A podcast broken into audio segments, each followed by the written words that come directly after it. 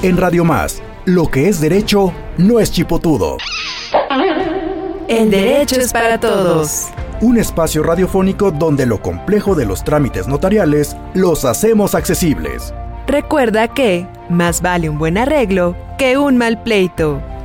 El derecho es para todos. Comenzamos. Muy buenos días, estimado auditorio. Soy su amigo, el notario Manuel Díaz Rivera, notario 30 de la demarcación de Jalapa, y este es su programa El Derecho es para Todos. Como todos los lunes, estamos aquí con ustedes.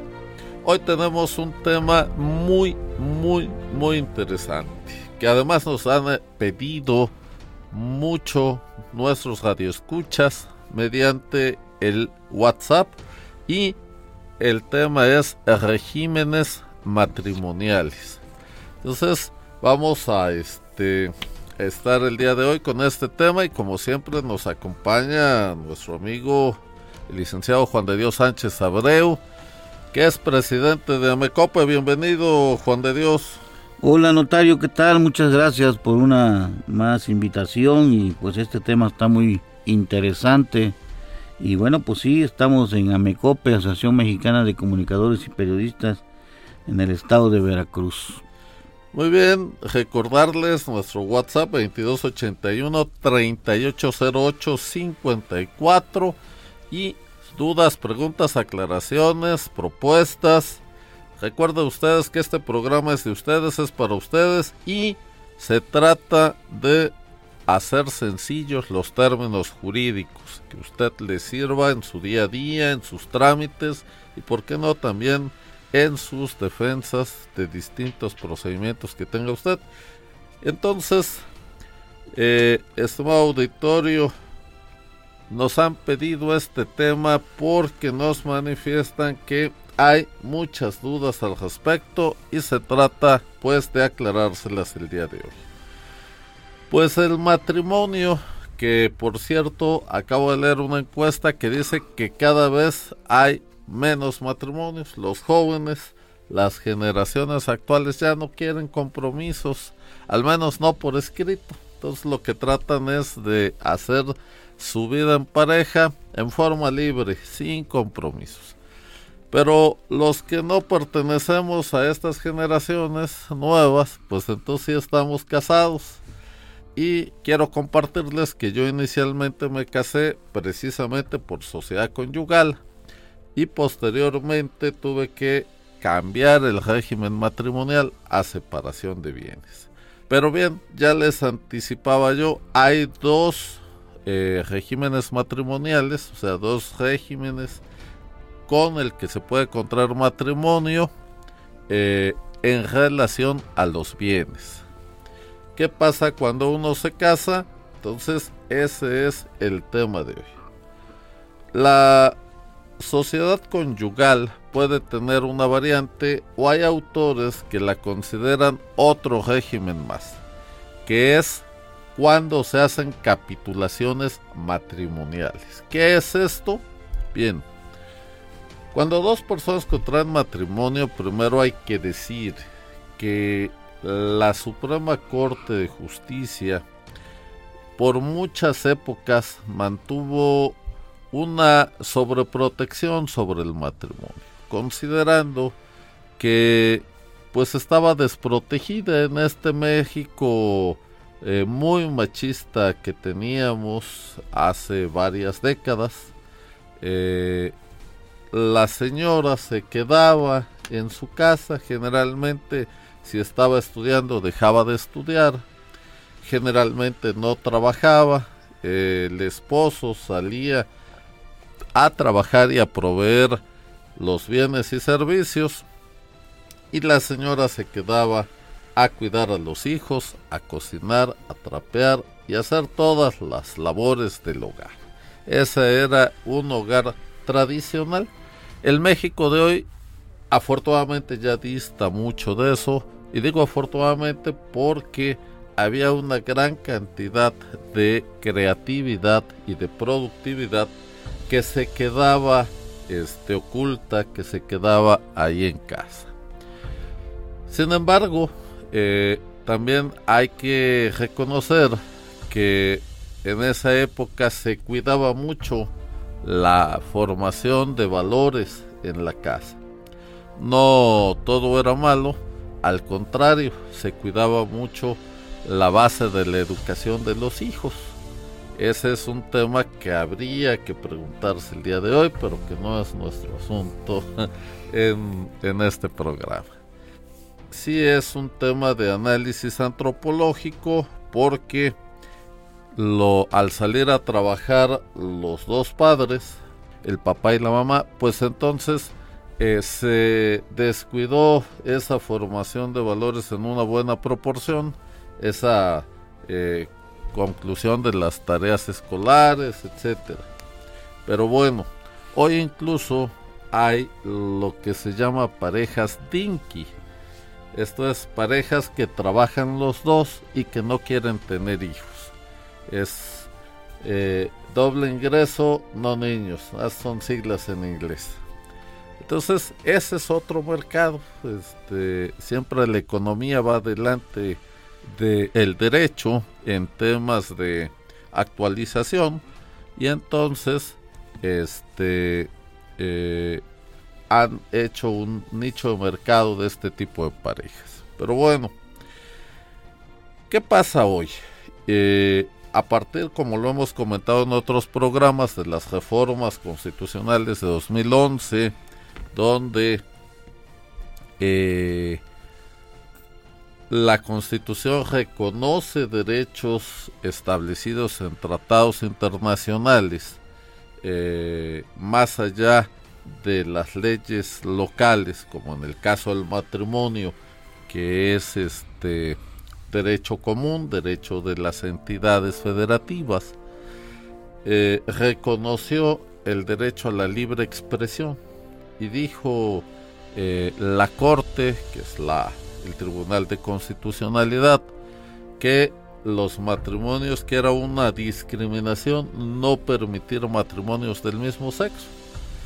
Entonces, en las entidades federativas donde no está reconocido este tipo de matrimonio, sí se puede realizar, pero el encargado del registro civil, el notario público, etcétera, todo tipo de funcionario público que es distinto del servidor público. Funcionarios son todos los que desempeñamos una función que por su naturaleza es pública. Bien, todos eh, tenemos la obligación de respetar la constitución, pero no tenemos la obligación de aplicar esta interpretación. ¿Por qué? Porque tenemos una norma secundaria que nos rige de manera tal que primero tiene que acudir el particular a pedir la protección de la justicia federal para que un juez federal en interpretación de esa, esas normas este, constitucionales pues nos eh, ordene su ejecución de alguna forma. Y eso es lo que pasa con el matrimonio entre personas del mismo sexo en entidades que no está reconocido ese tipo de matrimonio. De manera tal que quien quiera casarse eh, eh, con otra persona del mismo sexo, pues tiene que acudir a la protección de la justicia federal si en su entidad no hay esa posibilidad. Punto. Bien, al ser matrimonio, para el efecto de nuestro tema el día de hoy, pues tiene los mismos efectos. No tenemos diferencia. En la Ciudad de México además hay una ley, ya lleva algunos años, eh, sobre las sociedades de convivencia. Este tipo de sociedades eh, de convivencia es la unión de dos o más personas eh, bajo un mismo techo, como marido y mujer, digamos.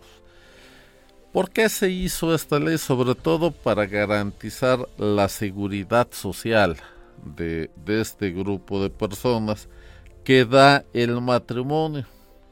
Incluso eh, el concubinato permite heredar.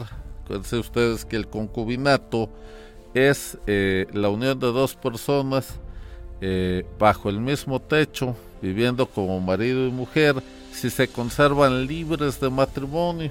Ahorita vamos a ver un tema muy interesante en relación a esto, porque ya un juez federal eh, reconoció un caso donde le daban la posibilidad de heredar a la concubina sobre la esposa.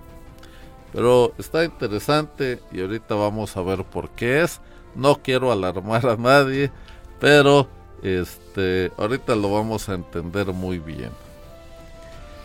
Eh, de manera tal que estas situaciones de hecho que hoy tenemos en la vida cotidiana eh, pueden prevalecer más allá de la misma este, disposición legal especial si es que hay motivos suficientes para ello, como es ese caso que vamos a analizar el día de hoy.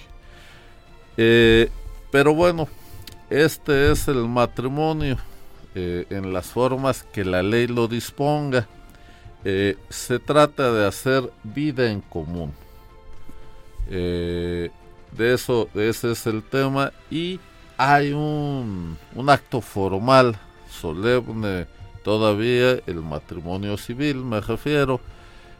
Y debe de estar siempre bajo un régimen patrimonial. Esto es, los bienes en el matrimonio siempre deben de estar en relación a un régimen patrimonial son dos cosas distintas, son dos actos jurídicos distintos, pero el matrimonio, que es un acto de estado civil, eh, y lleva inmerso siempre un régimen eh, matrimonial, de manera tal que hay que establecerlo. Ahora, ese régimen puede nacer y morir con el eh, matrimonio o no, lo podemos cambiar durante el matrimonio y lo podemos liquidar antes de, eh, de un divorcio o el fallecimiento de uno de los cónyuges.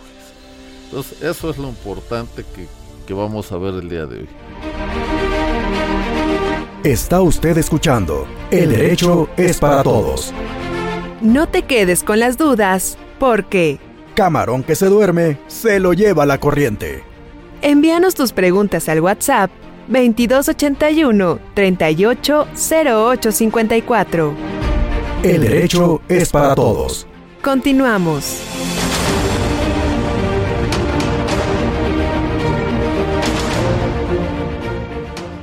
Juan de Dios, ya te veo preocupado. Sí, sí, sí, ya estoy preocupado con tanto matrimonio que hay ahora. ¿eh? Yo ya ni sé en cuál me metí. Bueno, lo bueno que yo me casé en Las Vegas y lo que se hace en Las Vegas queda en Las Vegas. Yo soy soltero en México. Qué bueno que lo dices porque fíjate que hay un matrimonio en el extranjero. ¿Qué pasa con el matrimonio en el extranjero? Y casualmente lo que dices no es tan así. Fíjate que si te casas en Las Vegas, todo el matrimonio en los Estados Unidos de América, ¿qué crees?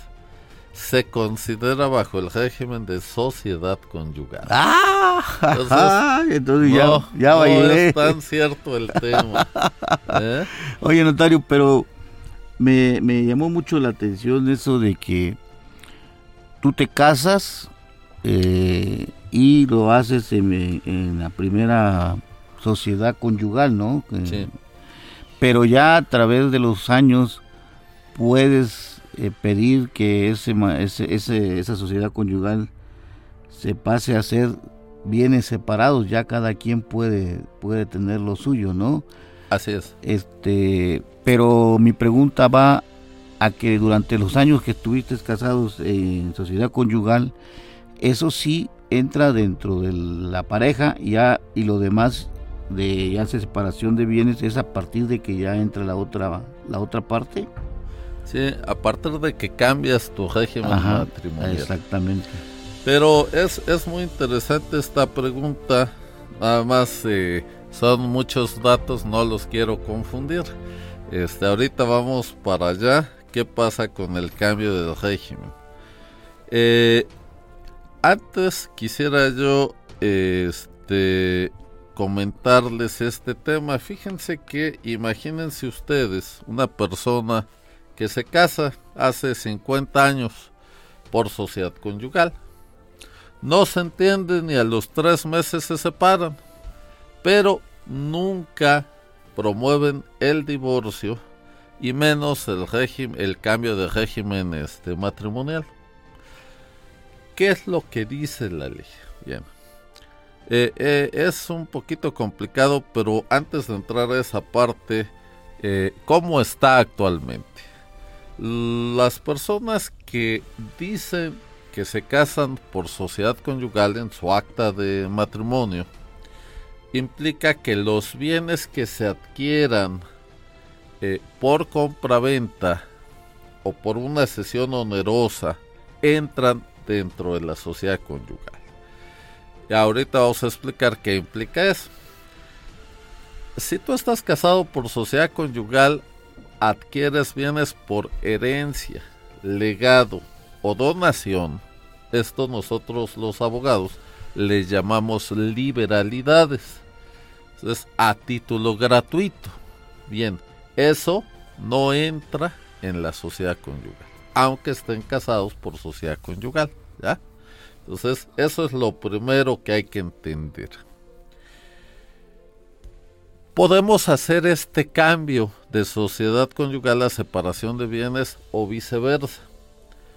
Eh, en ese caso, podemos liquidar la sociedad conyugal total o parcialmente o no liquidarla. Y esos bienes seguir en la sociedad conyugal. Lo importante del cambio es que a partir del cambio empieza la separación de bienes y ya cada quien es dueño de sus bienes, decimos. Pareciera que la sociedad conyugal te hace una copropiedad, pero no es así. Eso es lo importante que hay que entender. La sociedad conyugal lo que hace es te crea a favor del cónyuge no titular del inmueble o del bien, lo hace tener un derecho personal a obtener el 50% si es que no hay capitulaciones matrimoniales. Porque en las capitulaciones matrimoniales, entre otras cosas, podemos variar los porcentajes. Pero ese es otro tema. Bien, Vamos a pensar que no hay capitulaciones matrimoniales y que tenemos una sociedad conyugal normal. Si tú no dices bajo qué régimen te casaste, estás casado por sociedad conyugal. ¿Ok? O dijiste sociedad conyugal. Bien. 50%, pero ese 50% no es que eres copropietario del 50% de ese inmueble. Lo que dice la ley es que tienes derecho a que en cuanto se liquide esa sociedad conyugal, a ti se te entregue el 50%. Y obviamente también de las ganancias. Esto es muy interesante. Yo nunca he visto liquidada un fondo social de una sociedad conyugal. Porque a veces ese fondo social tiene más recursos que los propios bienes que forman la sociedad conyugal. Pero ojo, ese fondo social no solamente se constituye con el producto de los bienes de la sociedad conyugal, sino de todos los ingresos de, eh, que, se, que se perciban durante la sociedad conyugal. De manera tal que un cónyuge que tiene un inmueble que adquirió estando soltero no forma parte de la sociedad conyugal y obtiene rentas durante 40 años y no hay constancia de que le haya dado a su cónyuge el 50% de esas rentas, pues imagínate, haces cuentas y eso es más que todo lo que hay en los bienes de la sociedad conyugal. Entonces sí hay que tener hoy muy en cuenta todos estos temas porque todavía yo tengo clientes que llegan y dicen, vengo a hacer testamento, por ejemplo. Ah, ok, ¿qué bienes tiene usted? Este, este y este ok, este, casado, sí, por sociedad conyugal, sí, ok, su esposa, ¿qué va a hacer con esa parte que le corresponde para al momento de que se liquide? Porque si él fallece, en ese momento se fenece la sociedad conyugal y hay que liquidarla. Eso se lo va a dejar al, no, no, pero esto es mío. No, sí, usted lo adquirió, pero está casado por sociedad conyugal. Al venderlos o al liquidar la sociedad conyugal en vida o mortis causa, hay que darle al cónyuge lo que le corresponde y tiene derecho al 50% del producto, sea que se divida ese bien, sea que se venda y se le dé ese 50% del producto. Entonces su derecho es personal, es a que se le liquide la sociedad conyugal. No es que sea copropietario del 50% de los bienes, ¿sale? Es distinto. Y eso es lo que hay que entender y es lo que incluso a la Suprema Corte le costó mucho trabajo entender. De manera tal que falló en favor de nulificar varias compraventas que se habían hecho sin el consentimiento del cónyuge. Y eso es algo que, al menos en el Colegio de Notarios, hemos discutido mucho. Bueno, cuando comparece un cónyuge casado por sociedad conyugal ante un notario porque se está vendiendo un bien de la sociedad conyugal, ¿a qué comparece? Pues no comparece a vender porque no es copropietario. Comparece a dar su consentimiento para que eh, después no pueda exigir la liquidación de una, un inmueble dentro de la sociedad conyugal que ya salió del patrimonio del cónyuge y que tal vez ya le dio su dinero o no. Si no exige lo que le toca de ese inmueble al venderlo, pues es tema de ese cónyuge. Pero, ¿qué pasa si está a nombre de los dos? Pues los dos son copropietarios. Que eso es lo mejor. Yo les digo, a ver, si ustedes están casados por separación de bienes y quieren tener una sociedad conyugal, de hecho, pues es mejor tener una, una copropiedad de, este, en una escritura y punto. No hay necesidad después de estar viendo si se liquidó, si no se liquidó y si tiene derecho a exentar impuestos o no, si pagó los impuestos por dos o por uno, qué sé yo. Se evitan muchos problemas. Entonces la primera recomendación el día de hoy es si se van a casar, cásense por separación de bienes y cuando adquieran inmuebles, pues adquiéranlos en copropiedad. Si no se van a casar y viven en unión libre, pues adquiéranlos en copropiedad y háganse un testamento, etcétera. Reglas muy claras. Eso es lo que evita los problemas. ¿Sale? Está usted escuchando. El derecho es para todos. No te quedes con las dudas, porque más vale una vez colorado que 100 descolorido. Envíanos tus preguntas al WhatsApp 2281 380854. El derecho es para todos. Continuamos. Tenemos estos dos eh, regímenes matrimoniales, sociedad conyugal, separación de bienes, y los podemos cambiar antes del fallecimiento de uno de los cónyuges. En mi caso les decía yo, yo lo hice porque si estás casado por sociedad conyugal no puedes contratar con tu cónyuge. Esa contratación está prohibida. Es un absurdo que tenemos ahí en la ley. ¿Sale? Y dos, si hay donación entre consortes casados por separación de bienes, porque si hubiera sociedad conyugal, pues no pueden contratar. Si hay una donación entre consortes casados por separación de bienes, esa donación no se confirma hasta la muerte del donante. Entonces es una incertidumbre ahí. ¿Y qué pasa si se vende ese inmueble? Pues también hay mucha incertidumbre y lo que hacemos los notarios es pues que venga a firmar el cónyuge. Oiga, pero ya no estamos casados por separación de bienes. Es más, tiene 20 años que no lo veo. Pues sí, pero eso es lo que dice la ley. Yo considero que urge una reforma en este aspecto y cambiar la obligatoriedad del régimen eh, de, de, sociedad conyugal cuando no lo manifestamos a separación de bienes. Y si a mí me preguntan todavía más, para mi gusto no debería de haber regímenes en el matrimonio. Si alguien quiere hacer un patrimonio en común, pues que sean copropietarios. Si hacen una sociedad, pues que sean socios. Pero no hace falta eh, en el México de hoy eh, tanto conflicto en este tema que genera la sociedad conyugal. Esa es la idea. Muy bien, este querido auditorio, estamos hablando sobre los regímenes matrimoniales, ya que Juan de Dios tiene cara de preocupado, no sé por qué, pero vamos a aclararle todas sus dudas en un momento más. Este arroz ya se coció. Es momento de hacer una pausa. Recuerda que sus dudas y preguntas las atendemos en el WhatsApp 2281 380854. Estás escuchando El Derecho es para Todos. Regresamos en un momento.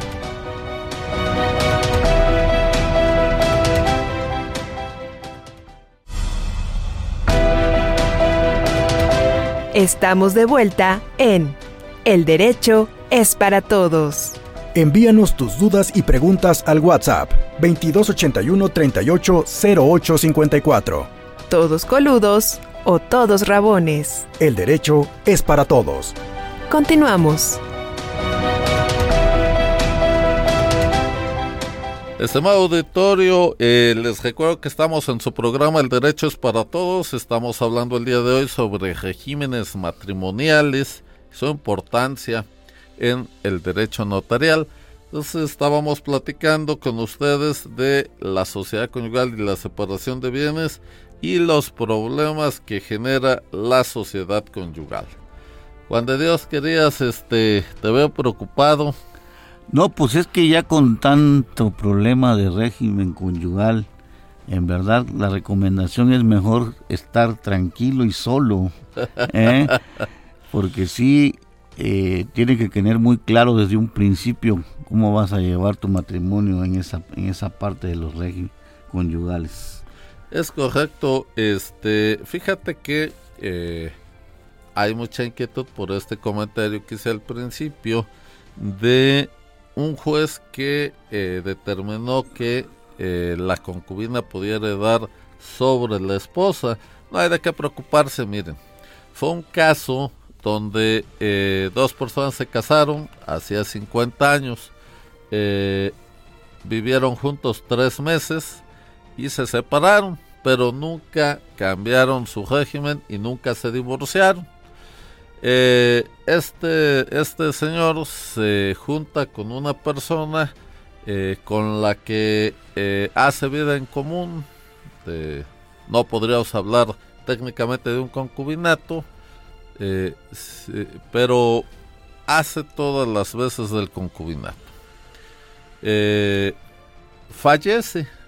Entonces realmente en los hechos la concubina fue la que hizo todo el patrimonio con esta persona, pero eh, obviamente con todas las constancias, ¿no? Donde ellos dos hicieron sus negocios, crearon un patrimonio importante. Y después de que fallece los 50 años de juntos, pues aparece aquella esposa, ¿no? Dice, yo tengo una sociedad conyugal y yo soy la buena y obviamente estamos hablando de muchos millones de pesos. Obviamente eh, en el tribunal local de allá de Hidalgo pues dijeron lo que tenían que decir, pues sí, pero hay un matrimonio, ¿no? Y una sociedad conyugal vigente. Entonces se fue al amparo y alegó este tema, dijo, a ver, de hecho, pues sí había una sociedad conyugal que perseguía los fines de la sociedad conyugal, que era, perdón, sí había un concubinato y había de hecho, y había de hecho una sociedad conyugal, un trabajo en común para un objetivo, tuvimos hijos, eh, trabajamos, aquí están todas las constancias. Y bajo ese aspecto sí dijo este el tribunal, efectivamente, pues es una situación de hecho que debe ser reconocida y valorada. Y le dio la preferencia para heredar a la concubina. primero, le reconoció el carácter de concubina y segundo, el derecho a heredar sobre la esposa porque prácticamente ese matrimonio pues solamente había sido de papel. nunca había este, eh, alcanzado los fines del matrimonio que establece la ley. Ese es el caso, de manera tal que no hay de qué preocuparse, más bien lo que hay que hacer es ocuparse en tener regularizado, como siempre se los recomendamos aquí, todos sus temas y sobre todo los regímenes matrimoniales. Muy bien, eh, ¿qué pasa con las donaciones antenupciales?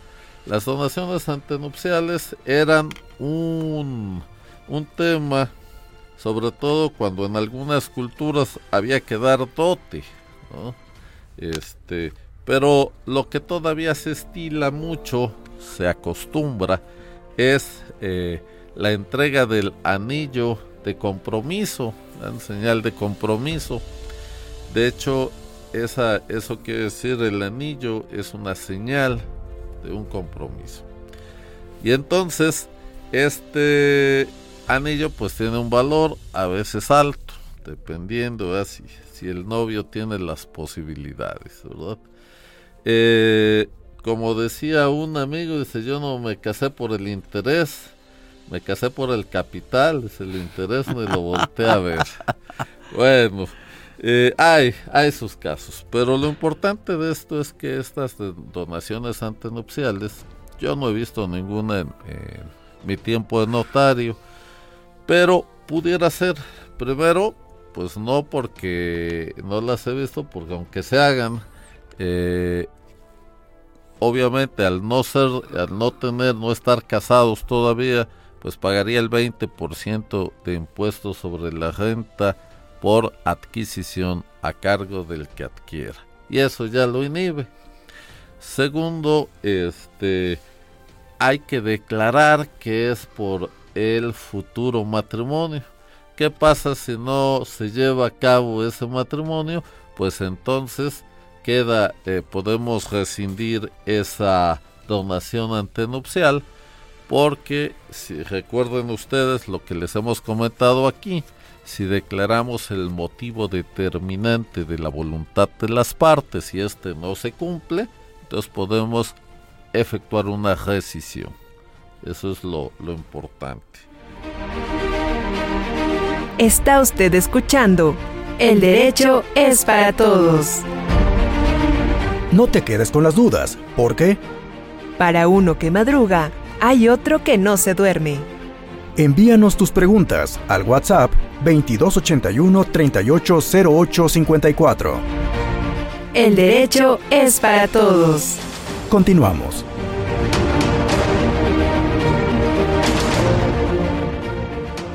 Tenemos una pregunta de la señora Rosario Sánchez Hernández de Coatzacoalcos. Me dice que si lo heredado entra en el régimen de sociedad conyugal, eh, de entrada no. Eh, ya dijimos que todo lo que es herencia, donación o legado no entra en la sociedad conyugal. Obviamente eh, durante la vigencia de la misma, aún así no entra, salvo que tengamos una sociedad conyugal con capitulaciones matrimoniales y estas capitulaciones digan que entra todo, incluso lo heredado y lo legado y lo donado a los cónyuges. Bien, eh, les decía yo entonces de estas donaciones antenupciales que si se llegaran a dar, pues hay que declarar que es en razón del futuro matrimonio para que si este no se hace, se puedan rescindir.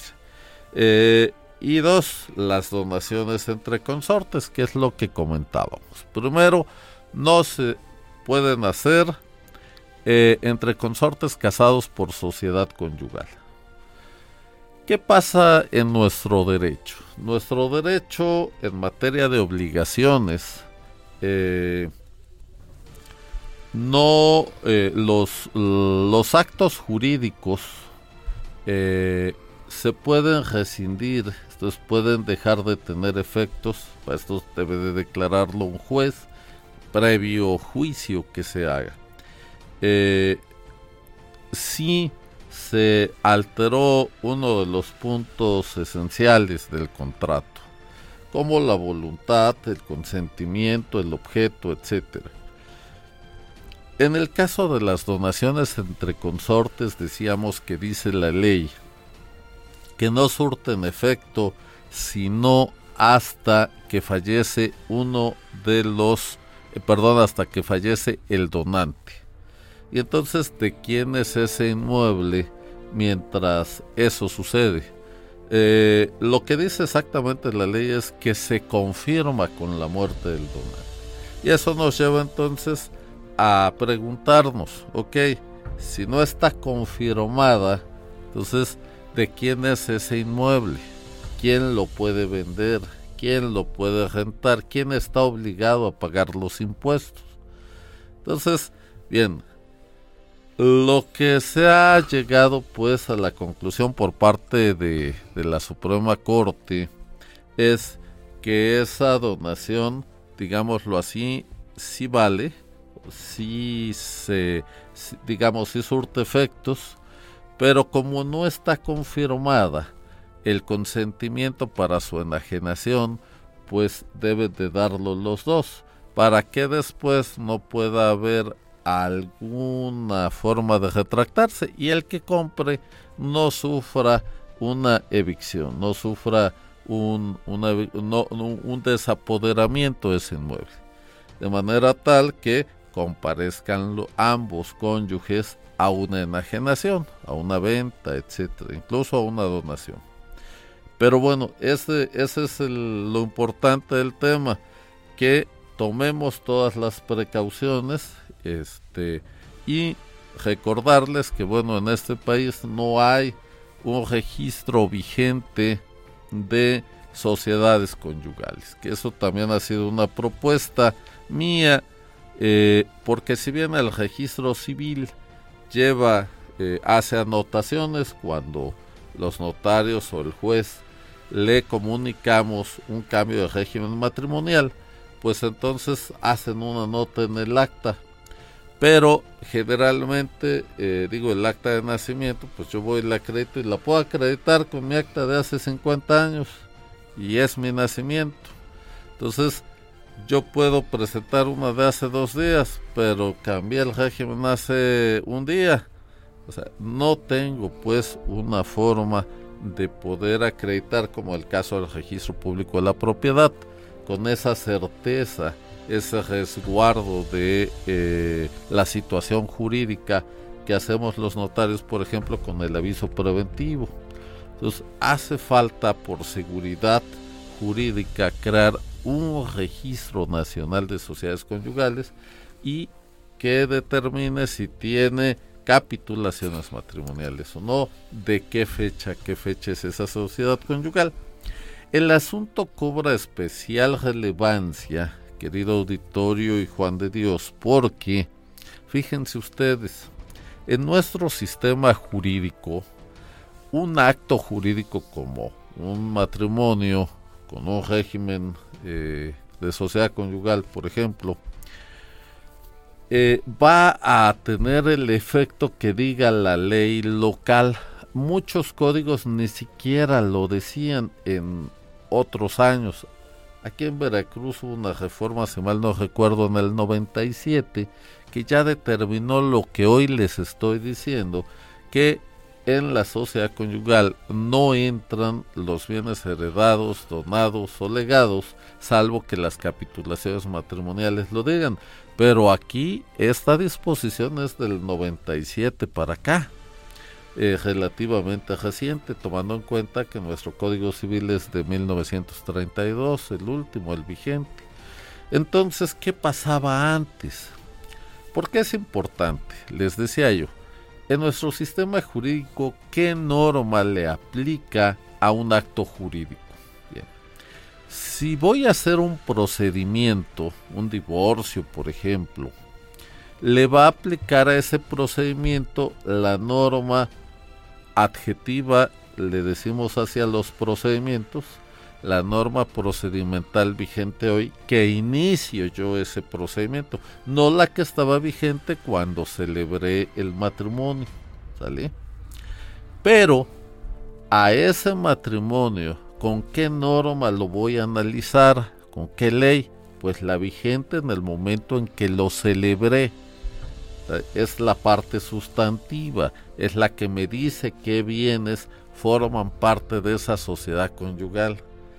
Entonces es algo complejo. Y si nos vamos a que podemos habernos casado, pudimos habernos casado en otra entidad federativa, hay que ir a ver qué norma estaba vigente cuando celebramos ese matrimonio. Entonces el tema sí es un poco complicado, nada que no se pueda resolver, aunque la generalidad es que si hay un matrimonio, la mayoría de entidades federativas dice que si no se especificó el régimen, eso sea conyugal, aunque hay algunas que dicen que es separación de bienes. Y eso también a lo largo del tiempo ha ido cambiando, este, han ido modificándose estos temas. Entonces, sí es complicado, pero si no hay conflicto, si hay un acuerdo entre, sobre todo cuando se divorcian los consortes, entonces generalmente eso se soslaya y se firma un convenio de transacción. Recordar también, estimado auditorio Juan de Dios, que hoy no hace falta acreditar ninguna causal para poderse divorciar. Antes sí, y la más difícil era precisamente el adulterio salvo que el cónyuge fuera y registrara un hijo con otra persona. Ahí sí no, no había duda. Pero si no, bueno, ¿para qué les platico cosas que no deben escuchar? Pero lo importante de esto es que hoy ya no hay que acreditar ninguna causa para poderse divorciar. Incluso de hecho el juez eh, ni siquiera entra a analizar la liquidación de la eh, sociedad conyugal y muchas veces tampoco entra al tema de los alimentos, que ese es otro tema que nos han pedido. Este solamente el matrimonio los declara divorciados y vamos, y obviamente sí, les dice y les aclara que ese es otro tema que vamos a tratar en otro programa. Sigue eh, la obligación de dar alimentos en los términos de ley a todas las personas con las que tienes esa obligación. Sobre todo pues los hijos. Lo que sí hay que definir es con quién se quedan los hijos, que es la patria potestad y la guardia y custodia. La guardia y custodia generalmente se le queda uno con el derecho de convivencia al cónyuge que se separa del hogar conyugal y eh, la patria potestad que es esa representación legal y esa obligación que tenemos con los hijos, esa no se puede terminar aunque quiera. Mucha gente dice es que no quiero ni que lo vea, no, no, eso no es así padre tiene la, el derecho de convivencia con los hijos y esa representación legítima que es eh, la patria potestad. ¿En qué casos sí se puede? Cuando ese cónyuge atenta contra la vida, la salud, la seguridad física, sexual del menor. Pero si no es así, no hay motivo por el cual privarlo de esa convivencia y de esa patria potestad. Está usted escuchando El Derecho es para Todos. No te quedes con las dudas, porque en la tierra de los ciegos, el tuerto es rey. Envíanos tus preguntas al WhatsApp 2281 380854. El derecho es para todos. Continuamos. Pues mi querido notario, cada día va, día me convenzo más que todos tus, tus comentarios, asesorías son muy buenos. Y hoy con lo del matrimonio, pues yo creo que es recomendable decirle a los que se vayan a casar que acudan a una asesoría matrimonial con un notario de su, de su lugar de origen para ver todos estos temas de régimen matrimonial, porque sí, en verdad, como dices tú, si no nos ponemos bien, nos complicamos más las vidas.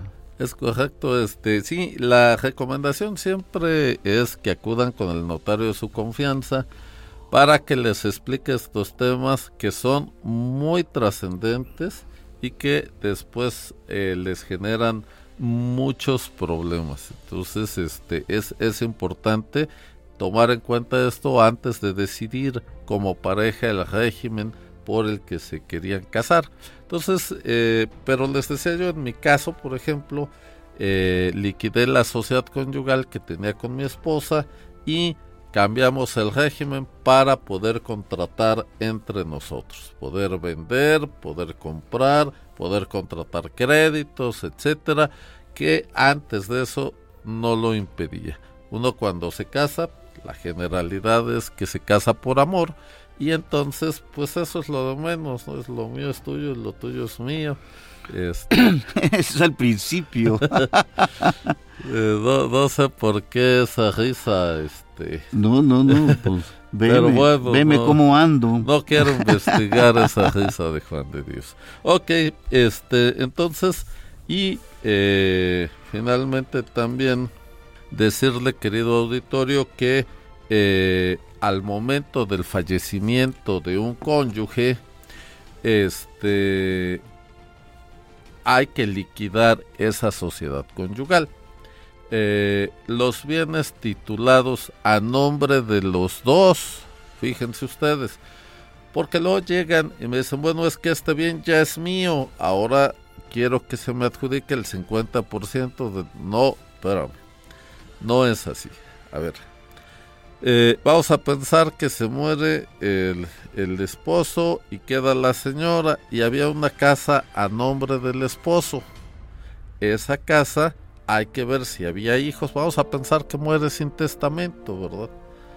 Eh, y hay dos hijos en ese matrimonio. Entonces, el 50% de esa casa es para esos hijos, este, en razón de... Eh, que eran hijos de el autor de la sucesión. Y la señora tiene derecho al 50% de esa casa, que puede ser la propiedad, ya en adjudicación, ya por la liquidación, o si se vende la mitad del dinero. Ok. Eh, pero hay otra casa a nombre de ella. Entonces ella dice, bueno, esta ya es mía. No, la mitad sí y la otra mitad hay que liquidarla al liquidar la sociedad conyugal porque ese derecho personal a la liquidación de la sociedad conyugal del difunto pues también entra en la herencia donde están los hijos. O sea, no es nada más lo que está a nombre de él, sino lo que está a nombre de ella, pero que fue adquirido durante la vigencia de la sociedad conyugal. Entonces, hay, personas que nada más eh, adjudican lo que estaba a nombre del difunto sin entender que ese derecho que él tenía al inmueble que está titulado a nombre del que sobrevive también entra a la sociedad conyugal y por lo tanto hay que liquidarlo. Entonces hay que liquidar la sociedad conyugal de los dos inmuebles. Eh, muy bien, estimado auditorio, pues Espero haber cumplido el objetivo de este, haberles aclarado sus dudas. Si no, ya saben, está nuestro número de WhatsApp 2281 380854 y recordarles que este programa es de ustedes y es para ustedes. Dudas, preguntas, aclaraciones, aquí las recibimos con mucho gusto. Y recuerden ustedes que nuestro objetivo es hacer que el derecho sea para todos. Muchas gracias, muy buen día. Esto fue El Derecho es para Todos. Un espacio radiofónico donde lo complejo de los trámites notariales los hacemos accesibles. Recuerda que más vale un buen arreglo que un mal pleito. Esperamos tus dudas y preguntas al WhatsApp 2281 380854. El derecho es para todos. No dejes para mañana lo que puedas hacer hoy.